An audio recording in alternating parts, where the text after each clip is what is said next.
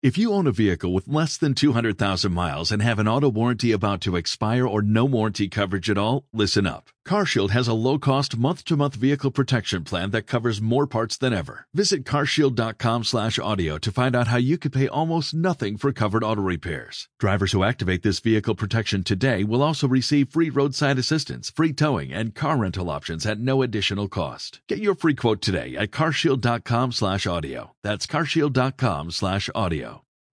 San Mateo capítulo 5, versículo 13. Vamos a estar leyendo en esta noche. Cuando lo encuentre dice amén. Evangelio según San Mateo capítulo 5, versículo 13. Dice, vosotros sois la sal de la tierra.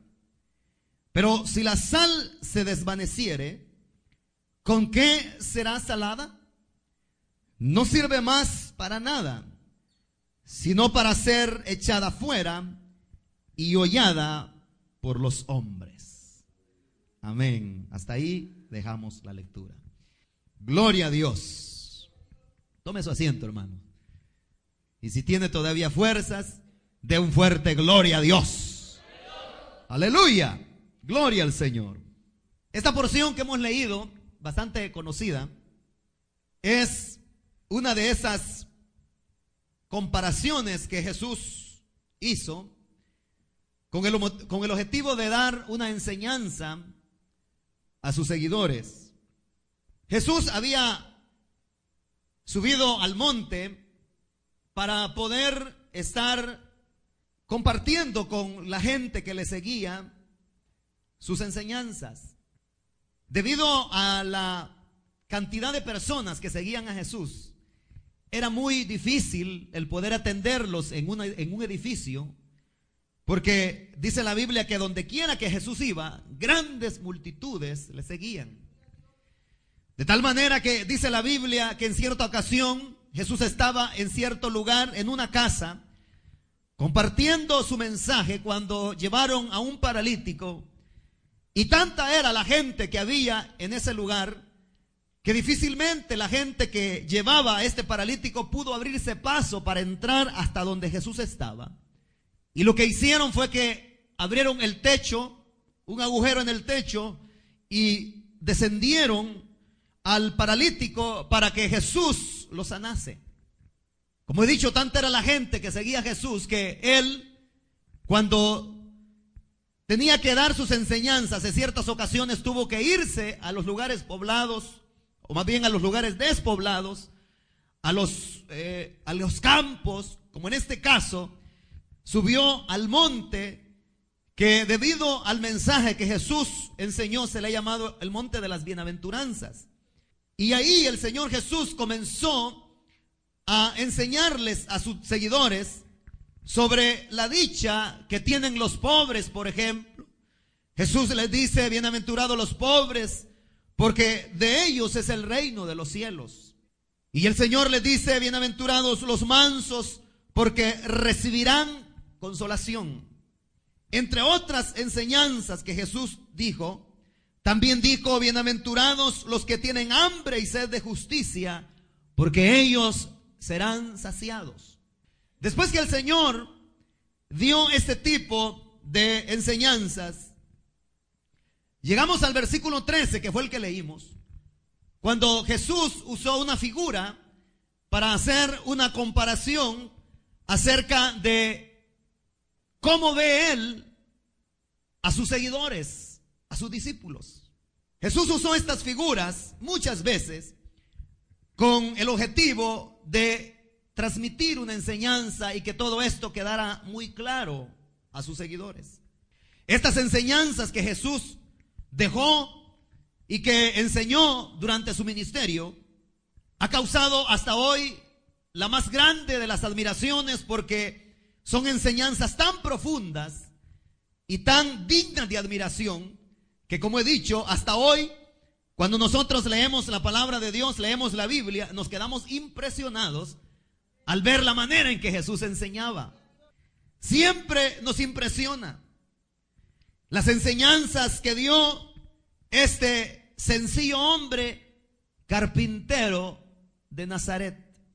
Muchas veces Jesús, al hablar, a los discípulos los reprendía duramente. Pero también en esas reprensiones, o más bien esas reprensiones iban cargadas de mucho amor. Porque Jesús, es cierto que muchas veces nos corrige a través de su palabra, pero no es que Él nos odie, al contrario, porque nos ama, dice su palabra, es que Él nos corrige. Porque Dios a quien ama, dice la Biblia, Él lo corrige. Tanto así que al dirigirse a sus discípulos, el Señor Jesús le dio este calificativo que nosotros acabamos de leer, el calificativo de ser la sal de la tierra.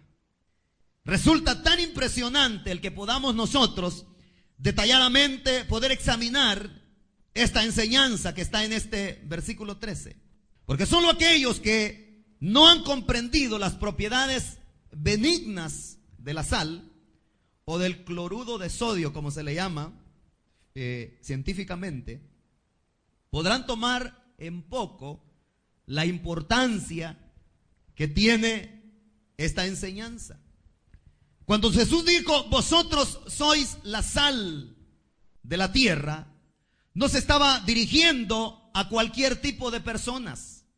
No se estaba refiriendo o dirigiendo más bien a cualquier persona que pasaba por ahí, sino que se estaba refiriendo especialmente a sus discípulos, a sus seguidores. ¿Cuántos discípulos del Señor hay aquí? Pues a nosotros también se nos quiere hoy el Señor revelar o dirigir a través de su palabra.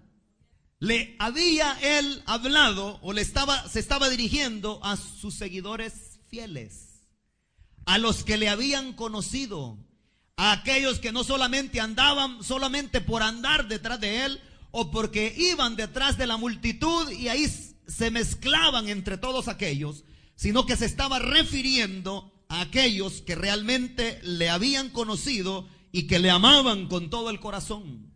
Ahora, es importante pensar por qué Jesús comparó a los cristianos o a sus seguidores con la sal. ¿Por qué? No sé si usted se ha puesto a pensar, porque muchas veces nosotros ya estos versículos los sabemos de memoria, pero quizás no nos hemos detenido a pensar de una manera más despacio ¿Cuáles son las propiedades que tiene la sal? O el cloruro de sodio, como lo he dicho, que se le conoce de una manera más científica.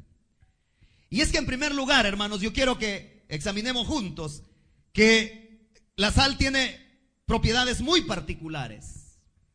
Bueno, en primer lugar, la sal es el condimento universal. Hoy en día hay muchas condimentos, hay muchos aderezos que se han fabricado con el objetivo de darle un, más, un mejor toque de sabor a los alimentos. Pero nada puede superar al efecto que produce la sal cuando es aplicada en los alimentos. Qué difícil es poder comer sin sal, ¿verdad? Cuando los alimentos se hacen simples, no tienen sabor. Muy sabroso se puede ver una carne, muy sabroso, se puede ver un arroz recién cocinado, pero lo primero que hace toda persona es darle una probadita y dicen, mmm, está sabroso. Pero ¿qué tal si no tiene sal? Se hace la cara fea. Y dice, uh, esto, esto, esto está insípido. Porque la sal es el condimento universal. No ha habido nada a lo largo de la historia que haya podido superar el efecto que produce la sal en los alimentos. No hay otro condimento. Es el condimento universal. Y han pasado los siglos desde que fue descubierto y no ha pasado de moda la sal. Sigue vigente. ¿A cuánto le gusta la sal? A todos nos gusta la sal. Algunos comemos más sal que otros. Ahora, todos estos condimentos han sido fabricados con el fin de poder, proveerle gusto o sabor a los alimentos. Entonces el Señor está comparando a sus hijos, a sus, a sus seguidores, con la sal. Porque los cristianos son diferentes al resto de la gente. Los cristianos deben ser diferentes al resto del mundo. deben ser diferentes. Dios no nos ha dejado aquí para que perdamos el tiempo. Dios nos ha llamado y nos ha recibido como sus hijos. Nos ha perdonado nuestros pecados. Nos ha lavado, nos ha dado vida eterna con el objetivo de que nosotros podemos darle sabor a este mundo insípido que se pierde y que está a punto de descomponerse. ¿Usted lo cree? Ese es el objetivo. Como dice alguien, nosotros le damos sabor al caldo. El cristiano debe ser diferente del resto de la población en todos los aspectos. El cristiano debe ser diferente en su manera de hablar. El cristiano debe ser diferente en su manera de actuar. El cristiano debe ser diferente en su manera de pensar. El cristiano debe ser diferente en su manera de creer porque nosotros no somos cualquier cosa, dice el apóstol Pedro, mas vosotros sois nación santa, pueblo adquirido por Dios, dice, para anunciar las virtudes de aquel que os llamó de las tinieblas a su luz admirable, dice. Está claro eso, ¿verdad? Cristianos son diferentes, deben ser diferentes, deben ser diferentes al resto de la población. Pero cuando los cristianos pierden el sabor cuando los cristianos pierden ese sabor de poder ser diferentes, qué lamentable y qué triste es. Es, es, lamentable realmente. Por lo tanto, si la sal es el condimento universal y el Señor nos compara a los cristianos con la sal, eso quiere decir entonces que nosotros debemos tener sabor en nuestra vida. Debemos tener sabor. Pero ¿qué si nosotros, en lugar de tener sabor y en lugar de poder motivar a otros, lo que hacemos es desanimar a los demás, en lugar de mostrar un rostro resplandeciente porque la luz de Cristo está en nosotros, andamos un rostro marchito, ¿qué mensaje le vamos a transmitir a la gente? Si en lugar de poder ver las cosas como Dios las ve, de pensar como Dios piensa, porque dice su palabra que nosotros debemos tener, y de hecho tenemos la mente de Cristo. Pero qué triste es cuando hay cristianos que en lugar de motivar a otros lo que hacen es desanimarles, dar mal testimonio, andar todos deschavetados, todos desanimados, y en lugar de inspirar a los demás, en lugar de contagiar a los demás con esa luz maravillosa y ese gozo glorioso que Cristo nos ha dado, hacemos lo contrario. Es una lástima, ¿verdad? Mire hermano, si la iglesia no estuviera en esta tierra y el Señor ya se la hubiese llevado, esto sería un caos. Porque la iglesia ha sido dejada en esta tierra para eso. Porque otra de las propiedades que tiene la sal es que la sal tiene propiedades conservadoras. En tiempos antiguos, cuando no existían las cámaras refrigerantes, los refrigeradores como hoy, ¿Sabe usted qué es lo que hacía la gente? Aplicar cantidades de sal sobre las carnes, sobre todo, y se preservaban. En aquella época no habían refrigeradores como hoy. Hoy todo, si uno compra legumbres o verduras, posa la refrigeradora. Compra carnes al congelador, ¿verdad? Porque si no se arruina. Pero en tiempos antiguos, sobre todo en la época de Jesús, y en algunas poblaciones donde todavía no conocen la energía eléctrica, así Así preservan los alimentos, sobre todo la carne. Porque la sal tiene propiedades conservadoras. Y la sal tiene, como he dicho, estas características que al ser aplicado sobre los alimentos, sobre toda la carne, sobre todo la carne, tiene propiedades conservadoras y es efectiva para contrarrestar los microbios o algunas bacterias que actúan sobre todo sobre la carne. Es ahí donde la sal cumple con esa propiedad. Pero es importante que nosotros podamos notar, hermanos, que la sal no necesita mezclarse con ningún otro elemento para que pueda hacer su efecto. No necesita. La sal no necesita mezclarse con ningún otro elemento. Porque si no, no trabaja bien. La sal actúa sola. No es necesario poder aplicarle otro elemento. Lo mismo la iglesia. Nosotros los cristianos no necesitamos mezclarnos con nada. Él ya nos dio su salvación y para poder actuar y trabajar eficazmente, Él ha enviado su Santo Espíritu para que podamos hacer su obra, hacer su voluntad y ser más que vencedores. Porque dice su palabra que no es con espada, no es con ejército, sino con el Santo Espíritu de Dios. Nosotros no necesitamos aquí mezclar más cosas. ¿Y ahora qué va a haber en la vigilia, hermanos, para que venga la gente? ¿Qué podemos hacer para que la gente venga y se llene el lugar este tan pequeño que tenemos? ¿Qué podemos hacer? Bueno, que se viste el pastor de payaso y va a ver cuánta gente va a venir. ¿Por qué no subimos unos cuantos bailarines ahí a la tarima, al escenario y va a ver cuánta gente va a venir? ¿Por qué no repartimos esto o lo otro? Y va a ver cuánta gente va a venir. Y de hecho hay congregaciones que así hacen. Y ahí están inventando a cada rato. Y por eso cada servicio hay novedad. Invitan a uno, invitan a un payaso, invitan a un ventríloco para que venga. Y dice, siempre tenemos lleno el, servicio, siempre tenemos lleno el local. Dicen, pues sí, si a puras payasadas llenan la gente, llenan, llenan de gente el lugar. Pero la iglesia no necesita mezclar nada de eso. Ningún objeto del mundo, ningún elemento del mundo para poder hacer la obra de Dios. Nosotros no necesitamos nada más del mundo, hermano. Nada del mundo necesitamos para poder hacer la obra de Dios. Nosotros lo que necesitamos es que el Espíritu Santo de Dios esté en nosotros para poder hacer la obra de Dios como Él quiere que sea hecha. Y usted dice, ¿y qué hago, hermano, para que la célula se me llene? ¿Qué hago? Ore. Busque al Señor de corazón. Busque al Señor. ¿Y qué hacemos, hermanos, para avanzar en la obra de Dios? ¿Qué hacemos? Avancemos de rodillas.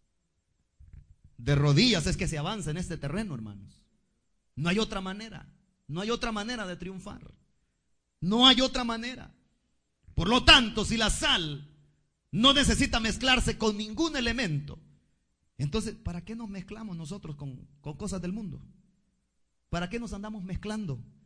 ¿Para qué andamos buscando otros elementos superficiales o artificiales para poder sobrevivir en este mundo? Si el Señor nos dio este calificativo, que somos la sal de la tierra, para preservar, para preservar a este mundo insípido y sin sabor que está a punto de descomponerse, a no ser porque la iglesia de Cristo siga teniendo el efecto como sal de la tierra. ¿Cuántos son sal aquí? ¿Cuántos son sal aquí? Más vale que seamos sal. Porque la iglesia, usted y yo, que somos la iglesia, Debemos cumplir con la labor de preservar a este mundo. Es que mire, hermano, si no lo hacemos nosotros, ¿quién lo hará? Si no hacemos ese efecto o esa comisión a la que el Señor nos ha enviado, ¿quién lo hará? Por eso el Señor dice en Isaías, cuando Él le hizo el llamado, dice la Biblia, o más bien Isaías narra, que Él oyó una voz que decía, ¿a quién enviaremos? ¿Y quién irá por nosotros? Y yo respondí, dice Isaías, yo iré, heme aquí. Yo no sé cuántos han dicho aquí al Señor, heme aquí. O está pensando todavía. Como una pareja, hace unos días hablé con una pareja y le digo, hermanos, es necesario que nos involucremos en el trabajo, en la obra de Dios. Involúcrese en la obra de Dios. Involucrémonos, hermanos, a tomar una célula, a poder eh, trabajar en la obra de Dios. Me dice, ahí lo, vamos a pensar, ahí le avisamos. Y todavía estoy esperando la respuesta. Pareciera que no estamos dispuestos a cumplir con esa comitiva que el Señor nos ha enviado a hacer. Pero el Señor quiere que seamos sal de la tierra. La iglesia debe ser sal de la tierra. La iglesia debe vivir lo que predica. La iglesia debe vivir los valores morales, espirituales del reino de Dios. Por eso la gente muchas veces no quiere seguir a Cristo, porque pone pretextos y ve los malos ejemplos de la iglesia. Porque la iglesia ya no es sal. Cuando la sal pierde su sabor, ¿sabe qué es lo que pasa? Que se vuelve un elemento todo insípido y arenoso, un residuo queda. Cuando ya la sal pierde su sabor. Un residuo insípido y arenoso queda. Cuando la sal pierde su sabor. Así hay muchos cristianos insípidos, sin sabor, todos arenosos. Ya no tienen sabor, ya no hacen el efecto en la gente. Dice la Biblia que la iglesia primitiva era una iglesia poderosa y ahí la leemos en el libro de los Hechos de los Apóstoles, la manera en que la iglesia actuaba. Esa iglesia era sal de la tierra. Donde quiera que iban, hacían milagros, maravillas, portentos. ¿Y por qué hoy en día la iglesia de nuestros tiempos ya no conmueve a nadie? Es porque ha perdido propiedad, es porque ha perdido sabor. Pero el Señor nos manda a que podamos nosotros sazonar verdaderamente a este mundo, porque como he dicho, si nosotros no lo hacemos en nombre de Cristo, entonces ¿quién lo hará? Porque el Señor a usted y a mí nos ha mandado a poder sazonar este mundo insípido. ¿Usted lo cree? Pero como le digo, cuando la iglesia pierde la, de vista la conciencia de su labor y su responsabilidad, se vuelve inútil. Eso es lo que el Señor Jesucristo dice. ¿Con qué será salada? Si la sal pierde su sabor, dice. No sirve para nada más, dice. Así hay cristianos que no sirven para nada. No sirven para nada. Porque han perdido su sabor. Han perdido propiedades como sal. Esa propiedad que adquirieron cuando vinieron a Cristo. En ese momento en ese momento, cuando venimos al Señor, nos convertimos en sal de la tierra.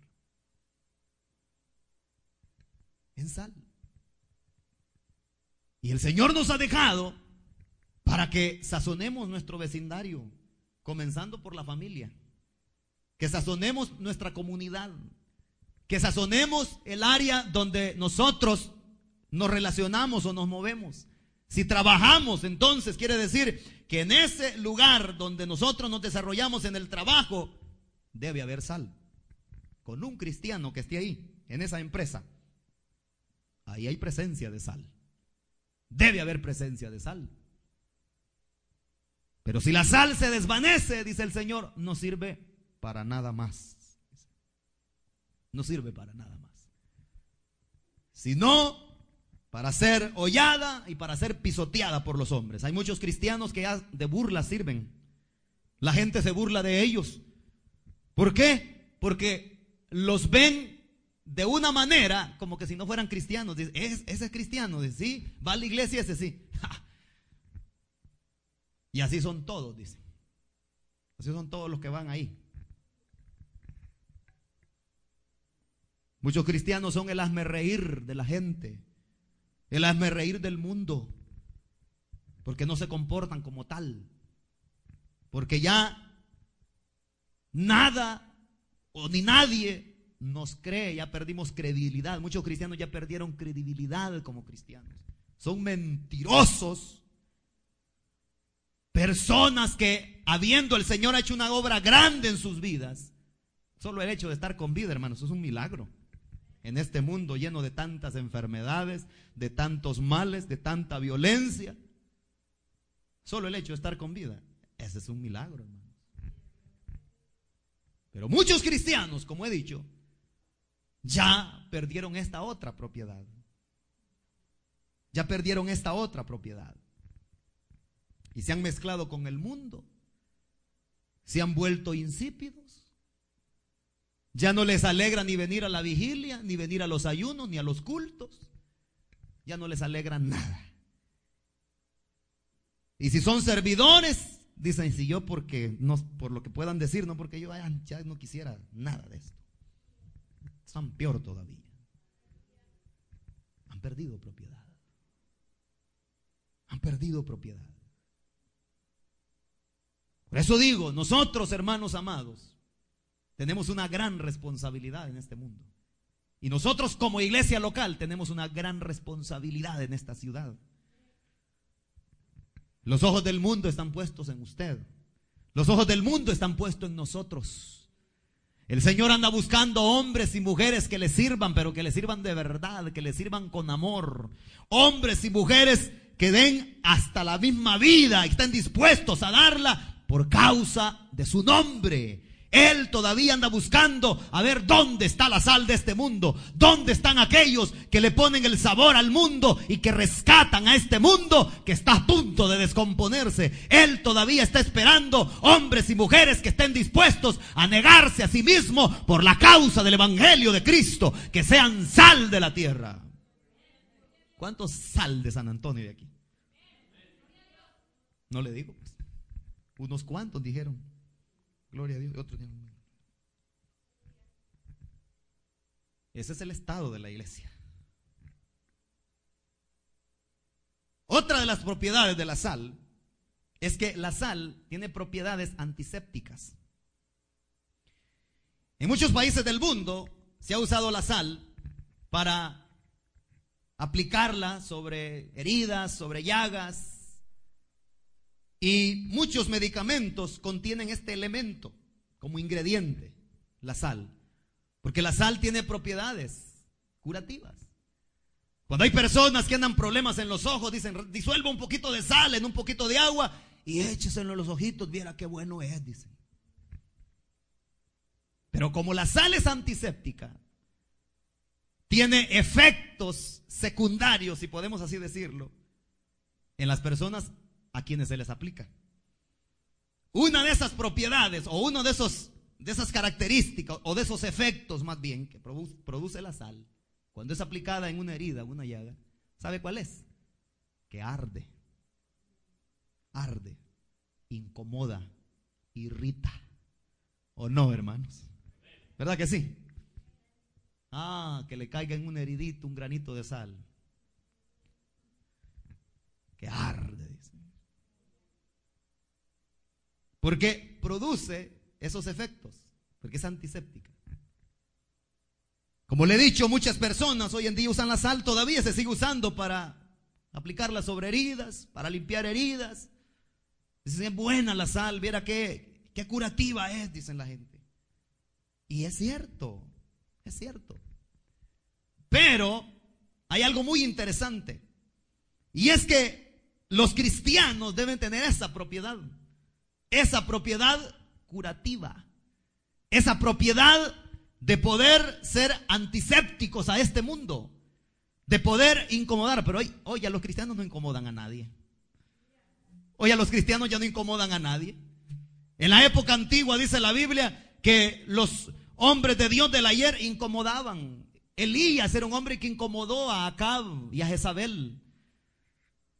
Juan el Bautista era un hombre que incomodó a Herodes y a Herodías, su amante. Los fariseos rechinaban los dientes cuando Juan les decía, generación de víboras, les decía, ¿quién os enseñó a escapar de la ira venidera? Les dice. Entonces, palabras fuertes, que a cualquiera incomodan. Pero no les importó, a Juan no le importó el poder aún ofrendar hasta su misma vida con el hecho de ser sal de la tierra. Pero hay cristianos hoy en día que a nadie incomodan. Y si se juntan con un ahí mal hablado, en lugar de darse a respetar, se unen al club. En lugar de decir yo soy cristiano y poder demostrar realmente con hechos y no compartir esas cosas, se ponen a reír y a pelar los dientes con esos chistes colorados, rojos y de todos colores. Ya no incomodamos a nadie. Los apóstoles del ayer. Es que, mi hermano, si damos un recorrido por las páginas sagradas de la Biblia, nos vamos a dar cuenta de que todos los cristianos, los hombres de Dios del ayer, incomodaron a la gente. Estos hombres, considerados por el mundo como intransigentes, como Elías, Probablemente Herodes decía, este Elías es un malcriado, decía, no me respeta. No era que no lo respetara. Lo que pasa es que como dijo dijeron los apóstoles cuando los fariseos les decían que no predicaran más en el nombre de Cristo, les dijeron ellos, es necesario obedecer a Dios antes que a los hombres, dijeron. Porque no podemos dejar de decir lo que hemos visto y lo que hemos oído, decían. Qué determinación, ¿verdad? Igualito a nosotros. No les importaba incomodar a la gente y que los tuvieran por malcriados o por maleducados, por falta de cultura. No les importaba. Incomodaban a la gente. Dice la Biblia que cuando a Esteban, el primer mártir de la iglesia, le estaban arrojando pedradas solo por ser hijo de Dios, por dar testimonio de Cristo y por afirmar que Cristo había resucitado entre los muertos y por ser, declararse un seguidor es asiduo de Cristo. Dice que mientras Él les hablaba y les daba testimonio, dice que rechinaban los dientes, dice, sus enemigos. ¿Por qué? Es que Esteban era sal. Era sal. Y los incomodaba. Los incomodaba a ellos. Se sentían incómodos cuando Él les hablaba. Cuando Pedro se levantaba para predicar o para anunciar la verdad de Dios ante los fariseos, los incomodaba. Cuando Cristo anduvo en esta tierra, que es el ejemplo más vivo de la sal, Él les hablaba con tanta autoridad que sus enemigos, sus adversarios, también se sentían incómodos porque eran, él era sal, porque él tenía las propiedades curativas de la sal y no le importaba lo que ellos pudieran pensar, él les decía la verdad. Es que la verdad duele, hermanos. Duele cuando alguien está fuera de ella, cuando alguien ha perdido la brújula, ha perdido la dirección y cuando se le aplica la disciplina, eso duele. Pero bendita sea la medicina, hermanos, hermanos, porque el Señor lo que quiere es llevarnos a su gloria eterna, porque todo aquel que no sea sal no entrará en el reino de los cielos. Pero como le digo, la iglesia hoy en día, los cristianos ya no incomodan a nadie. Como dicen por ahí, ya no matamos ni una mosca, pues. Nadie se siente incómodo. Dicen, ay, viene el hermano, dicen. Ahí viene el hermano, ese cuenta unos chistes ese, vieran, oye, dice. Ah, con este quiero andar, dicen los impíos, los incrédulos. Porque ese hermano sí, dicen. Y todavía le dicen hermano. Con ese me gusta andar porque es tranza, dicen. Le salen bien las cosas, dicen. Pero las cosas malas. Si el mundo, si los incrédulos compaginan con nosotros, puede ser por dos cosas. Bien es que ya se convirtieron a Cristo y comparten nuestros mismos ideales, o es que ya nosotros nos hicimos mundanos. Puede ser una de las dos cosas. De otra manera no se puede explicar eso. Si la gente se siente tranquila con nosotros, aquellos que les gusta el mal, aquellos que les gusta andar por el camino chueco, como dicen por ahí. Eso quiere decir que nosotros ya nos hicimos como ellos. Y si los demás compaginan con nosotros, es porque quizás ya se convirtieron a Cristo y ya son hijos de Dios también. ¿Con quién se siente bien usted? ¿Con los hermanos de la iglesia o con los de allá afuera? ¿Con quién se siente bien? Y yo no estoy diciendo que nosotros no vamos a tener amistades, pero con el objetivo de traerlos a Cristo. Con ese objetivo. Porque eso es lo que el Señor le dice al profeta. Que se conviertan ellos a ti, le dice, no tú a ellos, le dice. Porque esa es la comisión que el Señor nos ha dado, hermanos. Que la gente se convierta a Cristo. Eso es lo que el Señor quiere decir ahí. Que la gente se convierta a Cristo, que se haga de nuestro, eh, de, nuestro grupo, no nosotros irnos para allá, porque hay muchos cristianos que comienzan teniendo amistad con el mundo, pero al, al momento ya están del otro lado. Comienzan metiendo un pie primero, al momento tienen los dos al otro lado y al fin ya se los llevó el diablo. Porque se dejaron arrastrar por el mundo. Se dejaron arrastrar por los placeres ya no son sal de la tierra, ya no salan a nadie, se hicieron insípidos, se volvieron inservibles, se volvieron inútiles, pero el Señor quiere que nosotros seamos sal. Así que si usted está sintiendo que ya no está salando a su alrededor, que ya no tiene sal en su vida, que ya no es la luz del mundo y ya no está iluminando, preocúpese y pídale al Señor que hoy poder tener nuevas fuerzas para poder dar testimonio eficaz de Cristo Jesús. Amén. El cristiano debe tener esta propiedad de ser sal, de ser sal de la tierra, de ser sal del mundo. Porque esta sociedad necesita ser curada de la lepra del pecado. Necesita, necesita. Una, un vistazo a las noticias, nos podemos dar cuenta de lo caótico que es la situación hoy en el mundo, de lo difícil que es la situación en el mundo. Tremendamente difícil. Y si nosotros seguimos la corriente del mundo, porque hay muchos cristianos que la corriente del mundo siguen, y ahí andan detrás de las cosas del mundo, embelesados, embobados, botando baba detrás de las cosas del mundo. Pero el que se enamora de este mundo es como que el que se enamora de una ramera. Exactamente. Pero Jesús les dice a sus discípulos y a nosotros esta noche, vosotros sois la sal de la tierra. Qué gran responsabilidad que cae sobre nuestros hombros, ¿verdad? Vosotros sois la sal de la tierra, les dice. Si la sal se desvaneciere o perdiere su sabor, ¿con qué será salada?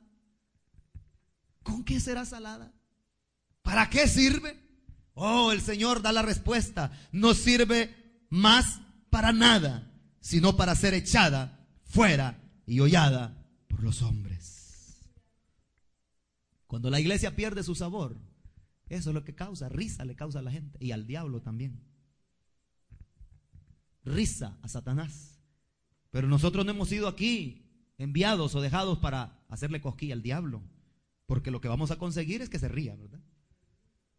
Nosotros hemos sido enviados y hemos sido convertidos en sal por el Señor, pero para que incomodemos al mundo, para incomodemos aquellas amistades, aún aquellas, aquellos compadres que, con quienes parrandeábamos. Pero ahora decirle que somos cristianos, que somos sal de la tierra y que ya dicen, ah, ahí viene aquel que tiene una gran historia, qué pícaro es este, con este me gusta andar. Pero cuando nosotros le salimos diciendo, ahora soy hijo de Dios, ahora soy cristiano, ahora me convertí al Evangelio, Cristo cambió mi vida, no importa que esa gente ya diga, no, ya no quiero andar con con locos no me quiero mezclar. Con aleluya no quiero andar. Pues no importa. Pero nosotros sigamos siendo sal de la tierra. Porque Cristo, no importa que nosotros perdamos cualquier amigote en este mundo, pero hemos ganado el amigo más especial, el amigo eterno, aquel que nunca nos va a dejar, aquel que nunca nos va a desamparar, Jesucristo, el Hijo de Dios.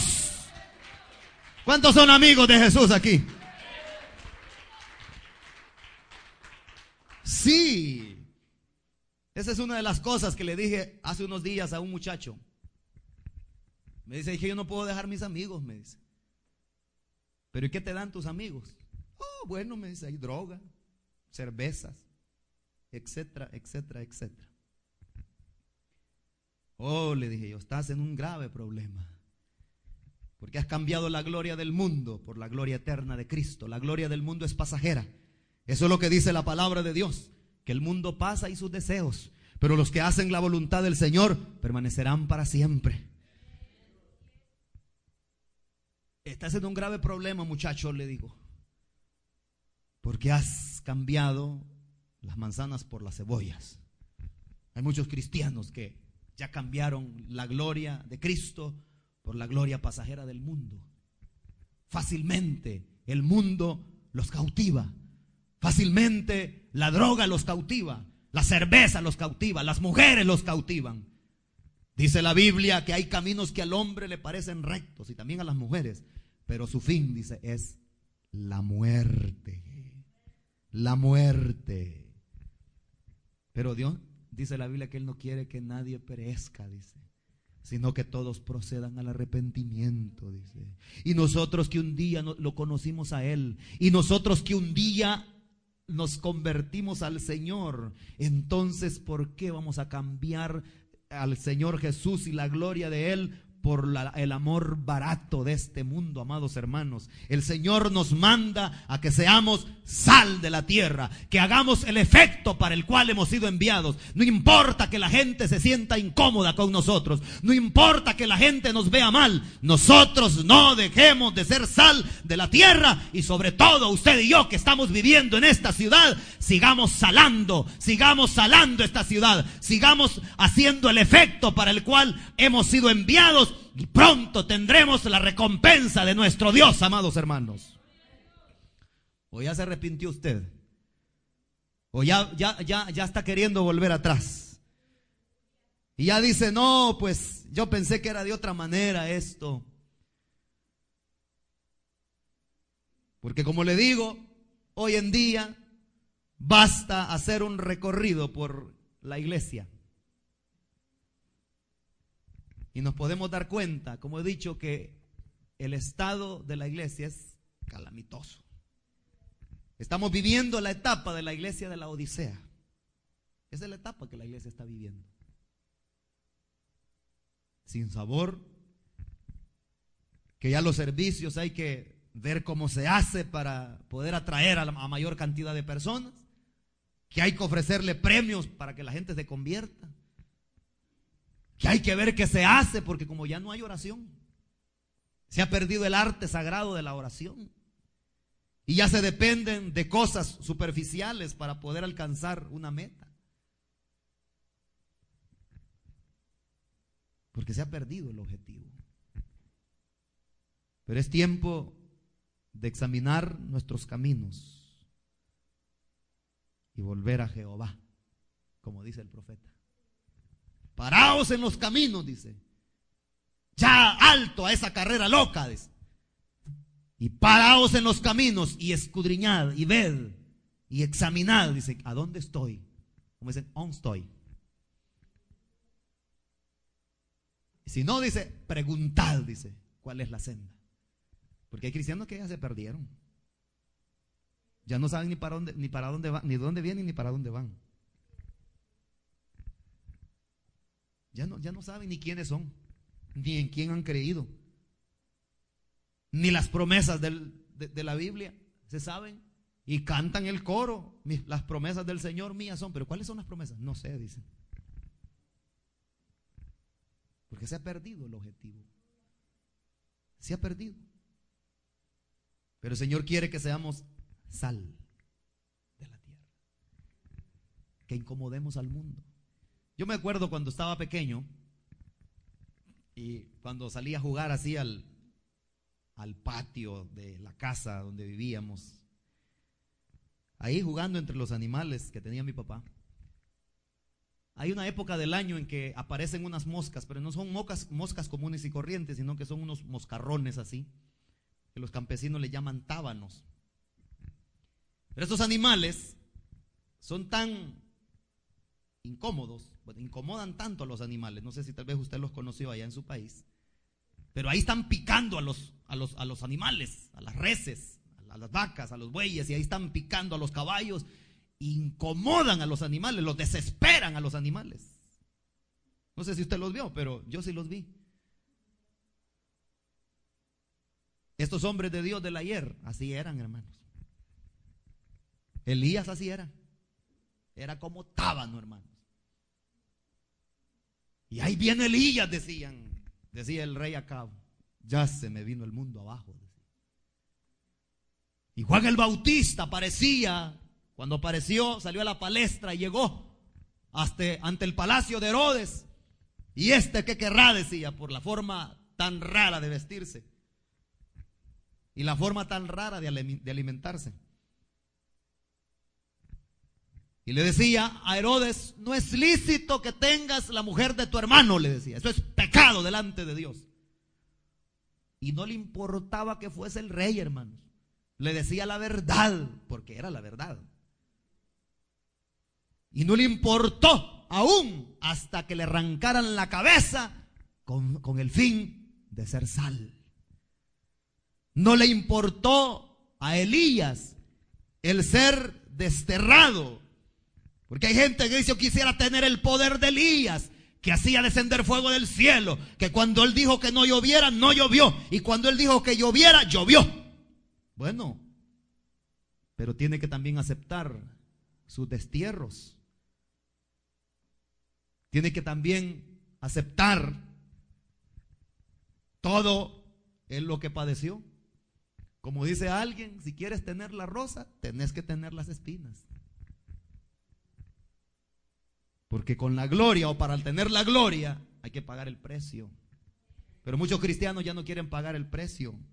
Les gustan las cosas del mundo, las cosas fáciles. Dicen, hay que conseguir unción, hermanos, líderes para predicar la palabra. ¿Dónde venden? Dice. La gracia de Dios para compartir la palabra, el ánimo de Dios, la motivación de Dios para compartir el mensaje de salvación, la unción del Espíritu Santo. ¿Dónde, está? Dice, ¿cuánto vale? Dice.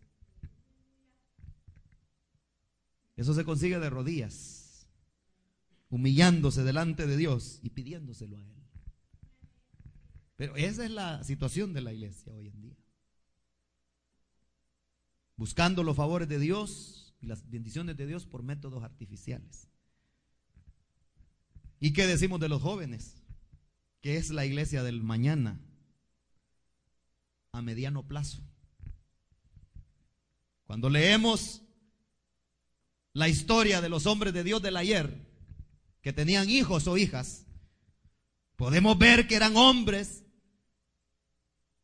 y mujeres que se sentían dichosos, bienaventurados. Y tenemos el caso de Felipe, por ejemplo. Dice la Biblia que tenía tres hijas, dice, y las tres profetizaban, dice. Oye, eso es burla para los jóvenes. No quieren ser llenos del Espíritu Santo. Uno les enseña sobre la, la maravillosa bendición de tener la llenura del Espíritu Santo. No quieren. No quieren. Quieren estar en internet. Quieren estar chateando. Quieren estar viendo cosas y haciendo cosas por las páginas de internet. Poniendo fotografías, haciendo esto, hablando locuras. Eso es lo que les gusta. Pero de Dios, nada. Nada. Pero, ¿por qué estos hombres de Dios alcanzaron grandes bendiciones?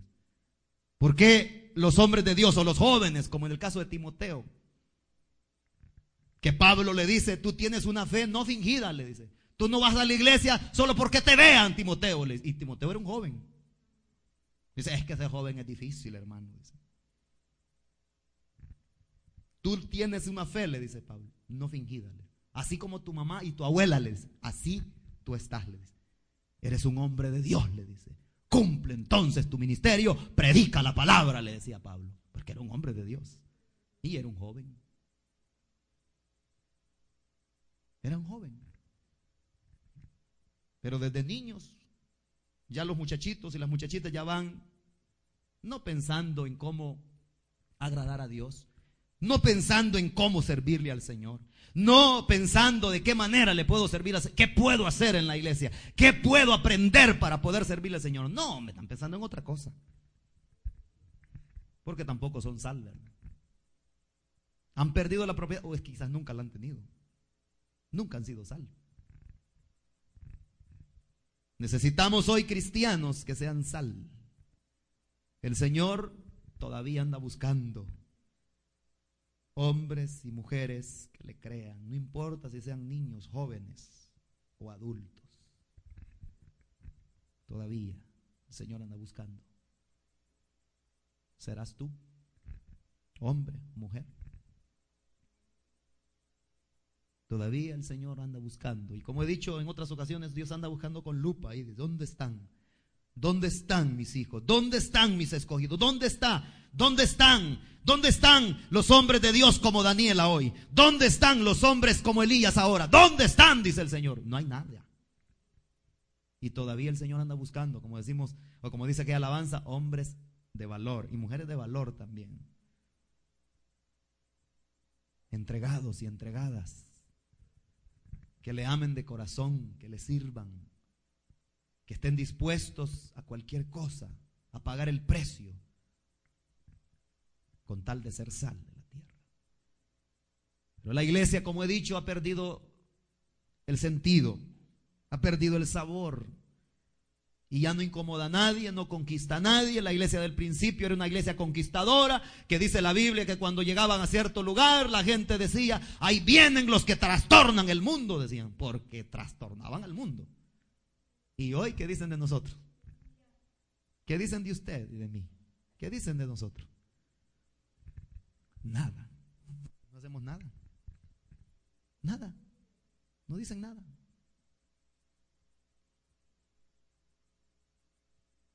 Quiero decirles algo. Yo hace unos días fui, ya tener casi el mes que fui a una radioemisora aquí. Y me dijeron, eh, tráiganos un mensaje para saber qué tipo de predicación. Y le llevé uno. Y entonces, y que sí, que estaba abierta la posibilidad y que estamos ya poniendo programas de radio porque la radio es nueva y todo. Bueno, yo no quiero juzgar, pero no sé, quizás oyeron el mensaje. Y no me han llamado. Porque ellos dicen, eh, hay gente que dice, no, hombre, este mensaje no, vamos a perder audiencia. La gente se iba a incomodar. La gente va a cambiar la radio. Porque hoy lo que la gente quiere es oír ritmos locos, ¿verdad? Oír otras cosas, oír locuras, ¿verdad? Oír payasadas y no palabra de Dios. Y eso no es raro porque Pablo le dice a Timoteo que en los postreros días la gente se iba a volver a las fábulas.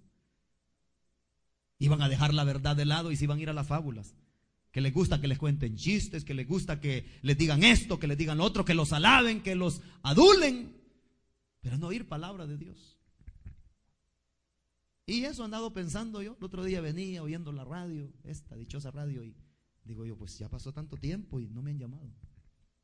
Y otros programas nuevos que van saliendo y no han llamado. Pero yo, yo lo que pienso es eso. Que, dicen, si así van a ser los mensajes que vamos a estar transmitiendo acá, tan duros. Así le dijo el Señor a Pedro al Señor, que dura es tu palabra, maestro, le dijo. Pero ¿qué importa, hermanos, que la gente diga que su palabra es dura? ¿Qué importa, hermanos amados, que la gente se incomode? Nosotros seguiremos anunciando el Evangelio de Cristo. Y si se cierra una puerta por allá, el Señor va a abrir siete por este lado, porque no vamos solos. Jesucristo está con nosotros. Jesucristo está con nosotros. Y yo le sigo orando al Señor para que nos abra puertas en cualquier otro lado, porque el Señor siempre abre puertas. ¿Usted lo cree?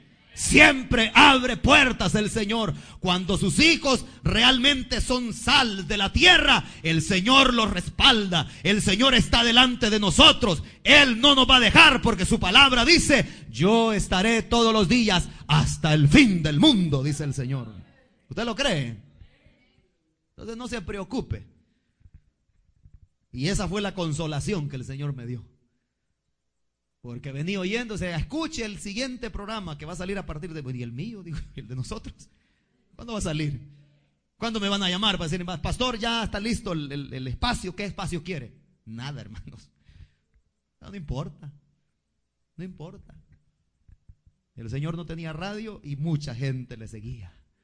El apóstol Pablo no tenía radio, ni canales de televisión, ni periódicos, pero llenó con el Evangelio al mundo de su época, dice la palabra. Por lo tanto, amados hermanos, Dios nos ha dado una propiedad de ser sal de la tierra. Y si nosotros somos sal de la tierra, sigamos aplicando ese efecto sobre el mundo, que tarde o temprano las paredes, las murallas se caerán de esta ciudad en el nombre maravilloso de Jesucristo. Sigamos marchando, así como el pueblo de Israel daba vueltas y vueltas allá alrededor de, de Jericó y quizás los, los jericoenses decían, ve, esos locos andan ahí dando vueltas, andan jugando a la víbora, a la víbora de la mar.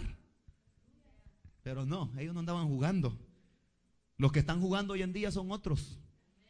Otros que andan jugando a la religión, jugando a los cristianitos, a ser evangélico. Nosotros no nos ha dejado el Señor para estar jugando en esta tierra, hermanos amados. Nosotros el Señor nos ha dejado para combatir, para combatir a Satanás, para combatir al enemigo, para rescatar las almas que el enemigo tiene y para poder trasladarlas de las tinieblas a su luz admirable. ¿O no? ¿Verdad que sí? Entonces, si para eso el Señor nos ha dejado, hagamos esa labor. Hagamos esa labor. Y si has perdido sabor y ya te sientes insípido, hoy te puedes reconciliar con el Señor. Y el Señor, como dice la Biblia, te devolverá el gozo, el gozo de su salvación. Él lo puede hacer. Porque nunca es tarde mientras tenemos vida y el Señor no venga. Sí. Porque esa es la gracia que el Señor le ha dado a su iglesia. Esa es la gracia que el Señor. Más vale la gracia de Dios que la gracia del mundo. Dios anda buscando hombres y mujeres que le crean y que le sirvan de corazón. Él no anda buscando actores. Él no anda buscando actores de cutis despercudido. No anda buscando hombres guapos para que le representen en esta tierra. No anda buscando modelos, mujeres guapas y hermosas, esbeltas, para que prediquen la palabra. No. Esas están en Hollywood. Nosotros no importa que seamos no bien parecidos, que seamos todos feitos, pero si tenemos la gracia de Dios, el respaldo de Dios, lo tenemos todo, amados hermanos. Eso debemos procurar, tener la gracia de nuestro Señor Jesucristo la bendición de su Santo Espíritu. Pero seamos sal, sal en el hogar, porque hay esposos que ya dejaron de cumplir con sus responsabilidades en la casa. Hay mujeres que ya no cumplen sus responsabilidades en el hogar. Hay hijos que ya no cumplen con sus responsabilidades para con sus padres. Dejaron de ser sal. Esa es una vergüenza para el Evangelio de Cristo. Cuando nosotros nos comportamos de tal manera. Pero hoy es el momento de la reivindicación. Hoy es la noche para comenzar otra vez. ¿Quiere comenzar otra vez? ¿Cuántos quieren comenzar otra vez? Entonces es que se ha quedado entonces. Pero no importa. No importa. El Señor dice su palabra, si siete veces cae el justo, siete veces Él lo levantará. Y no importa hasta dónde hayas descendido, no importa lo que has estado haciendo, acércate al Señor. Que una doble porción de su Santo Espíritu venga sobre tu vida.